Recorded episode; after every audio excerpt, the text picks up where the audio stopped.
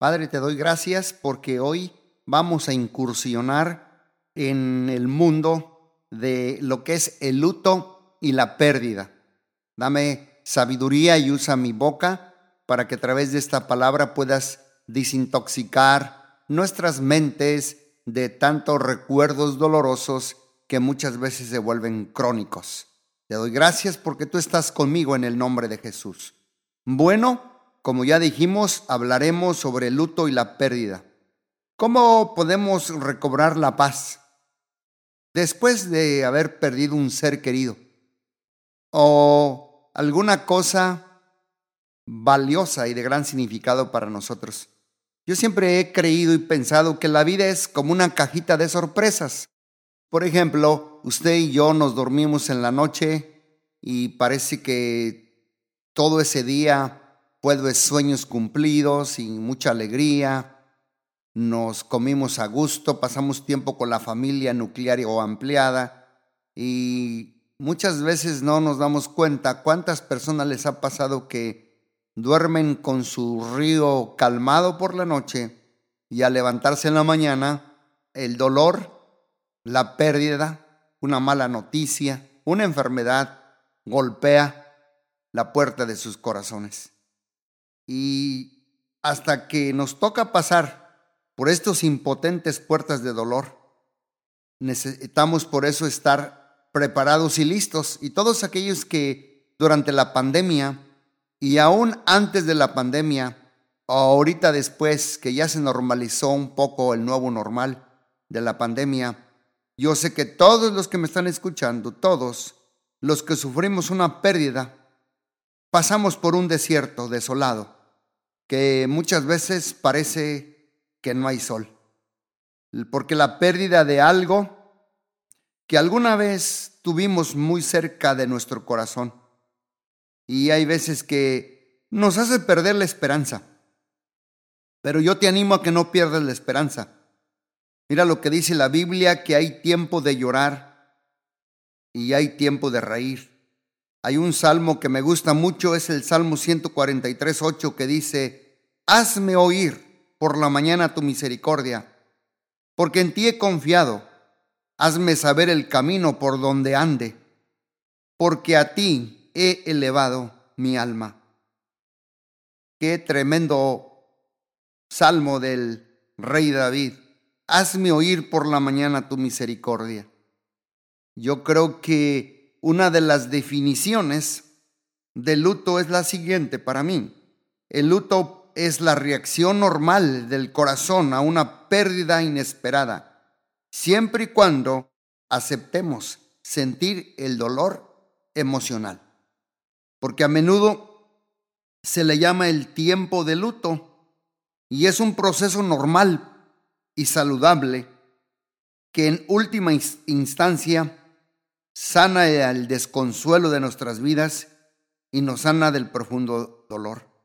Por eso yo creo que nadie puede ascender por la montaña llamada madurez sin pasar por el valle de las sombras del dolor. El Salmo 31, 9 dice, ten misericordia de mí, oh Jehová, porque estoy en angustia. Se han consumido de tristeza mis ojos y mi alma también y mi cuerpo. Mas yo en ti confío, oh Jehová, digo, tú eres mi Dios. Bueno, ¿qué es el luto? El luto es la congoja profunda y persistente causada por la pérdida o por la inminente pérdida de una persona o una cosa con la que tenemos un alto apego emocional. Puede ser también hasta un, una mascota que usted o yo hemos tenido apego y después de determinado tiempo sufre una enfermedad y nos golpea esa pérdida de esa mascota, de un ser querido, de algún dedo de un miembro de nuestro cuerpo etcétera, etcétera. Por eso, la palabra que emplea en el Antiguo Testamento para pérdida es aval y significa llorar o lamentar. Yo recuerdo, y usted recuerda cuando le avisaron a Jacob que su hijo José había muerto en las garras de un feroz animal. Dice la Biblia que Jacob lloró amargamente por la pérdida de su amado hijo José. Dice el Salmo 37, Génesis, perdón, 37, 34. Entonces Jacob rasgó sus vestidos y puso cilicio sobre sus lomos y guardó luto por su hijo muchos días. Y la palabra griega ahora en el Nuevo Testamento es lupeo. ¿Y qué significa esto? Significa entristecerse, apesadumbrarse y viene de la raíz que significa dolor del cuerpo o dolor del alma. Y esto lo sintió Jesús cuando le dijo a sus discípulos que sería traicionado y entregado. Dice, se llenaron de tristeza por su pérdida inminente. Mateo 17, 23 dice, y le matarán al Hijo del Hombre, mas al tercer día resucitará. Y dice Mateo, y ellos se entristecieron en gran manera. Bueno, ¿qué es el luto crónico? Porque hay un luto crónico pues el luto crónico es el dolor emocional no resuelto, que se extiende por un largo tiempo debido a que no se soluciona o no se acepta la pérdida sufrida. El luto crónico también puede ser el desconsuelo profundo que queda sin resolver por muy largo tiempo debido a pues conceptos erróneos que traemos y a no saberlos manejar y mucho menos no saber manejar este proceso del dolor. Y ahí es donde suceden muchos pensamientos tóxicos, conceptos falsos. Por eso le llamamos a estos podcasts detox mental. Y un pensamiento tóxico o concepto falso es que pensamos mi dolor nunca terminará. Pero bueno, un pensamiento verdadero que te quiero dejar para que reemplaces el pensamiento tóxico es, tendrás dolor, sí, pero por una temporada, porque hay tiempo de llorar, hay tiempo de reír, hay tiempo de endechar y hay tiempo de bailar. Y recuerda, todo tiene su tiempo. Otro pensamiento tóxico que muchas veces nos enfrentamos en el luto y la pérdida es pensar que si lloro, no soy fuerte. Pero bueno, la verdad es que Jesús era muy fuerte y lloró. Juan 11:35, allí dice Jesús lloró. También David era valiente y sus hombres también con él lloraron. ¿Cuándo? Cuando lloraron por Saúl y Jonatán, que habían perdido la vida. Eso se encuentra en el segunda de Samuel 1, 12. Y lloraron y lamentaron y ayunaron hasta la noche por Saúl y Jonatán su hijo, por el pueblo de Jehová y por la casa de Israel, porque habían caído a filo de espada. Otro pensamiento tóxico, concepto falso, acerca del luto o la pérdida es, si siento un profundo dolor y angustia, no muestro confianza en Dios. Fíjate, qué concepto, qué pensamiento tan tóxico.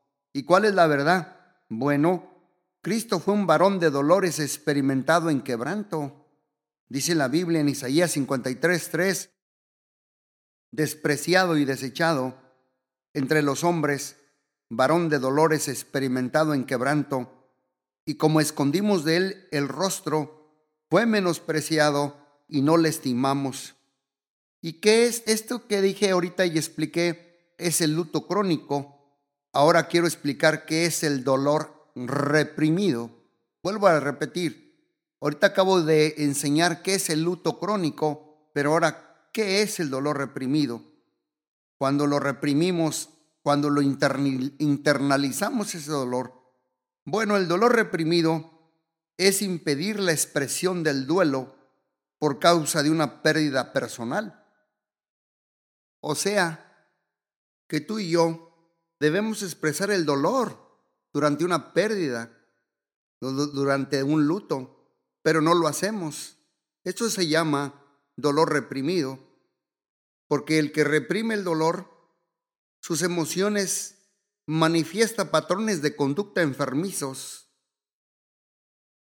pero no sabemos por qué. Porque es dolor reprimido y solo enfrentando la realidad de las dolorosas pérdidas que tenemos en la vida y pasando por un dolor genuino, se obtendrá la salud emocional, la salud mental, la desintoxicación de esos pensamientos y conceptos falsos. Mira lo que dice el Salmo 51.6. He aquí tú amas la verdad en lo íntimo y en lo secreto me has hecho comprender sabiduría. O sea que sí, debemos de expresar, dejar salir ese dolor y ventilarlo. A continuación, les voy a decir el proceso para descubrir si hay un, en tu vida tristeza reprimida. Allí en tu hogar, toma una hoja, en una libreta o en una hoja blanca, y dibuja una línea, una línea larga que represente tu vida. Después, divide la línea en tres sesiones, infancia, juventud y madurez. O sea, ya que, ya que dibujaste la línea, al principio pone infancia, en medio juventud y al final madurez. Después, marca en las tres etapas los principales cambios que hubo en tu vida, los más importantes. Y luego en el cuarto paso, determina si has tenido experiencias tristes por las que tú o yo nunca lloramos. Eso te va a ayudar. Y por último, en ese momento, permítete expresar la tristeza de esa pérdida. Fíjate que eso yo lo acabo de tener esta semana ante una persona que le di mucho dolor reprimido y yo lo comencé a, a escarbar, a hurgar y animarlo a salir. Y él salió y tuvo una especie como de catarsis, mucho lloro, mucho quebranto, muchas lágrimas. Y yo le dije, sí, eso es bueno, porque tienes que sacar ese dolor reprimido. Así es que eh, para descubrir este dolor reprimido en tu vida, haz eso en tu casa. Dibuja la línea, divídela en tres sesiones, así como te dije, etcétera, etcétera. ¿Y qué significa entonces trabajar con el luto? ¿Qué, ¿Qué significa trabajar con la pérdida? ¿Qué significa el procesar el luto? Bueno, significa que es un proceso de varios pasos que cada uno que tuvo pérdida tenemos que seguir para lograr nuestra salud emocional y nuestra salud mental.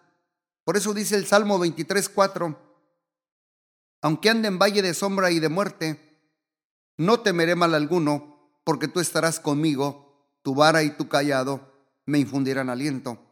Bueno, el trabajo saludable del duelo va a culminar en, número uno, pues aceptar. Aceptar que el pasado siempre quedará en el pasado. Número dos, aceptar que el presente te ofrece estabilidad y significado. Y número tres, aceptar que el futuro guarda nuevas y distintas oportunidades para tu vida. Por eso dice Primera de Pedro 1 del 3 al 4, bendito el Dios y Padre de nuestro Señor Jesucristo que según su grandeza de misericordia nos hizo renacer para una esperanza viva por la resurrección de Jesucristo de los muertos, para una herencia incorruptible, incontaminada, inmarcesible y reservada en los cielos para cada uno de nosotros. Bueno, déjeme le digo algo muy importante en características. El duelo ocasionado por la pérdida de un ser amado no desaparece en las siguientes semanas, me escuchó, o meses. Por eso el luto saludable puede durar uno, dos, tres o hasta cinco años. ¿Me escucharon? El luto saludable puede durar uno, dos, tres, cuatro o hasta cinco años. Es, esto es más cierto cuando se pierde a un hijo amado, a uno de los padres, o al compañero de la vida, un tío, una tía, una abuela.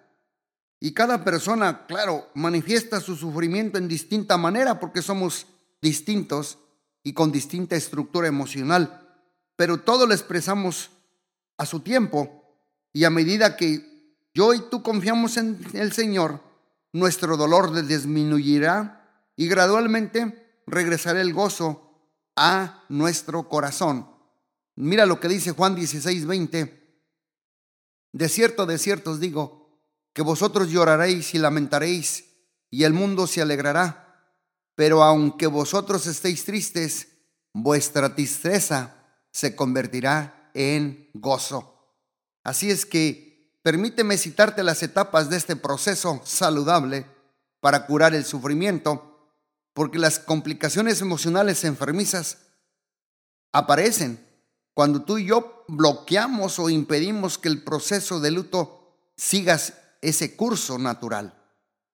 Yo te voy a hacer una pregunta. ¿Alguna vez te has dicho a ti mismo, voy a salir de esto, soy capaz de manejar esta situación para bien, debo controlarme y seguir adelante. ¿Acaso no soy capaz de seguir con mi vida? Estas pues son declaraciones que a menudo expresan que esperamos demasiado de nosotros mismos y no reconocemos que se requiere de un proceso lento para lograr la restauración. Así es que Concédete permiso para expresar y experimentar las, los cambios y las etapas del sufrimiento, claro, pues confiando en Dios, que te hará recuperar tu vida de nuevo. Aquí yo siempre he dicho, date permiso de sentir. Mira lo que dice el Salmo 71, 20. Tú me has hecho ver muchas angustias y males y volverás a darme vida y de nuevo me levantarás de los abismos de la tierra. Bueno, veamos la primera etapa, le llamamos la etapa de la crisis o el shock. La etapa de la crisis o el shock. Dice la Biblia en Primera de Pedro 4:12, amados amigos, hermanos, no se sorprendan del fuego de prueba que os ha sobrevenido como si alguna cosa extraña nos aconteciese, sino que gozaos porque somos participantes de los padecimientos de Cristo, para que también en la revelación de su gloria nos gocéis con gran alegría. Primero de Pedro 4:12. Bueno, en esta etapa del shock, del shock o de crisis puede durar de dos días a dos semanas. Y aquí la persona que sufre pues va a realizar sus actividades cotidianas, pero de una manera muy mecánica. Mira algunos sentimientos y emociones y pensamientos en esta etapa de crisis o shock. Está el shock, la indiferencia, habrá temor, negación, dejar de funcionar, llanto, confusión, insomnio y te sientes atrapado. Esta es la etapa del crisis o la etapa del shock. Luego viene otra etapa o periodo o estación que se llama la etapa del crisol. Dice la Biblia que por un poco de tiempo, si es necesario, tenéis que ser afligidos en diversas pruebas, para que sometida vuestra fe, mucho más preciosa que el oro, el cual perecedero se prueba con fuego, sea hallada en alabanza, en gloria, en honra, cuando sea manifestado Jesucristo. Y en esta etapa del crisol, esto puede durar también ah, uno, dos o más años, quizás hasta la muerte. ¿Por qué? Si no se resuelve el duelo. Y mira las emociones y sentimientos y pensamientos, angustia, cansancio, enojo, depresión, regateo, indefensión, culpabilidad, soledad, resentimiento, remordimiento, etcétera, etcétera. Bueno, esa es la etapa del crisol. Y vamos a la tercera etapa, es la etapa de la aceptación.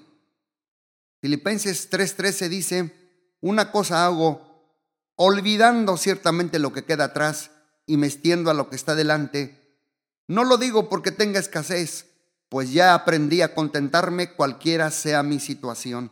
Bueno, en la etapa de la aceptación, aquí reconocemos la pérdida y esta, pues la vamos a dejar atrás, porque en esta etapa eh, permite hallar estabilidad en el presente y aceptar que el futuro también pues nos ofrece oportunidades. ¿Y sabes cómo se caracteriza? Bueno, mayor humildad ante Dios y los demás, más compasión por otros, mayor aceptación de otros, o sea que damos más esperanza y consuelo, mayor aprecio por otros, lloramos con otros, pelamos la cebolla con otros, tenemos más empatía por otros, desarrollamos una mayor dependencia en el Señor, dejamos atrás la pérdida, se ve el futuro con más esperanza, empezamos nuevos patrones de vida y también tenemos un nuevo propósito en la vida. Esas son las características de la etapa de la aceptación. Entonces, características de, un luto crónico que no es saludable. Bueno, se necesita valor para ser completamente honestos con nosotros mismos y aceptar los sentimientos de profunda tristeza y dolor emocional, porque algunos, eh, yo he conocido que sepultan la realidad del dolor tan profundo que, ¿saben qué ocurre? Bloqueas tu capacidad de experimentar el dolor verdadero, porque el duelo no saludable o no resuelto es una barrera tóxica en la mente que te impide alcanzar la madurez emocional y recibir el amor y el consuelo que Dios te puede dar. Por eso dice Mateo 5:4, bienaventurados los que lloran, porque ellos recibirán consolación. ¿Quiénes? Los que lloran. Por eso el dolor reprimido es una negación de la tristeza. Esto no puede, no me puede estar pasando, dicen. Niegan esa tristeza. Esto no me puede estar pasando. Es dolor reprimido. Está también el dolor solitario y son recuerdos selectivos. Eh, por ejemplo, no quiero volver a pensar acerca de este accidente automovilístico, pues es un dolor solitario, es un recuerdo selectivo. También está el dolor aislado, es una participación emocional mínima. No voy a permitir ser herido de esta forma otra vez. Y ese dolor también se le llama aislado. Está el dolor intelectualizado cuando lo intelectualizamos en la mente. Tratamos de explicar lo racionalmente los eventos pude, pudo haber sido peor. Bueno, no fue tan peor, pudo haber sido peor. Ese es dolor e intelectualizado. También está el dolor invertido. Es cuando vuelves a reaccionar en forma inmadura. Es increíble que haya hecho este berrinche, como cuando tenía dos años. Y por último está el dolor inmortalizado. ¿Cuál es? Es la incapacidad de aceptar la pérdida y dicen, Él siempre será parte de mi vida. Y bueno, ya manera casi de concluir, quiero hablar sobre las causas del luto, porque les voy a dar tres situaciones diferentes. Una bomba de tiempo llamada tumor cerebral acaba con la vida de mi precioso hijo, dijo un padre de cuatro años. Y los efectos de este mal le provocaron ceguera, quedó mudo, no se pudo mover, y comer solo por muchos meses. Ha sido un año de agonía y el dolor de su muerte sigue siendo tan intenso como el primer día. Otra causa, dijo alguien, yo trabajé en esta compañía por más de 40 años y contribuí de enorme éxito y crecimiento, pero se fusionó con otra organización y me eliminaron mi puesto y me obligaron a jubilarme. Y si yo estoy todavía saludable, pero no sé cómo volver a empezar en estas alturas de mi vida. Otra situación diferente que puede ser causa de luto. Alguien dice, mi esposo se divorció de mí y volvió a casarse. Para mí lo más importante era mi familia. No sé si podré superarlo. El dolor de su rechazo y no tenerlo como padre de mis hijos es insoportable. Y bueno, pues las pérdidas ponen en peligro alguna de las tres necesidades básicas, ¿cuál? La pérdida de amor, del cónyuge, de uno de los padres, de un hijo, de un amigo, de un maestro, de una mascota. Pero dice Isaías 41:9, te escogí y no te deseché. No temas porque estoy contigo, no desmayes porque yo soy tu Dios que te doy fuerzas. Siempre te ayudaré y siempre te sustentaré con la diestra de mi justicia. Y también está la pérdida de significado o propósito en la vida, la pérdida de salud, la pérdida de los logros, del empleo, de la reputación, de la libertad y también la pérdida del propósito. Y ya terminando casi, también está la pérdida del sentido de seguridad. Acuérdense, hay tres tipos de pérdida. La pérdida de amor, la pérdida de significado y la pérdida del sentido de seguridad. Y con esta terminamos. Pérdida de compañeros, pérdida del hogar, pérdida de capacidades físicas, del medio familiar, de finanzas, de justicia. Pues miren un proverbio poderoso, torre fuerte es el nombre de Dios, a él correrá el justo y levantado será. ¿Y cuál es la raíz del problema que impide el procesar mi luto? Bueno, una creencia falsa es, yo puedo manejar las dificultades de la vida sin pasar por el dolor y la angustia. No, tenemos que hacer un dictas en la mente, en el alma y en nuestro corazón. ¿Y cuál es la verdadera verdad? El dolor es un proceso normal y debemos experimentarlo para crecer emocional y espiritualmente y desintoxicarnos mentalmente. Porque la esperanza está en Dios, que nos da la fuerza cuando sufrimos profunda y honestamente. Y como dijo Pablo, yo he dicho Bástate mi gracia porque mi poder se perfecciona en tus debilidades. Por lo tanto, de buena gana, me gloriaré más bien en mis debilidades para que repose sobre mí el poder de Cristo, por el cual por amor a Cristo me gozo en las debilidades, en afrentas, en necesidades, en persecuciones, en angustias y en pérdidas. Y termino con esto que dijo Pablo, porque cuando soy débil, entonces soy fuerte en el Señor. Padre, te doy gracias por haber aprendido un poquito sobre la pérdida y el luto, y haber aprendido las raíces, las causas de este luto, y haber aprendido, Señor, lo que es el crónico y lo que es internalizarlo. Pero hemos aprendido, Señor, que es necesario procesarlo y que debemos experimentar para poder crecer mental, emocional y espiritualmente y hacer una desintoxicación de nuestras mentes.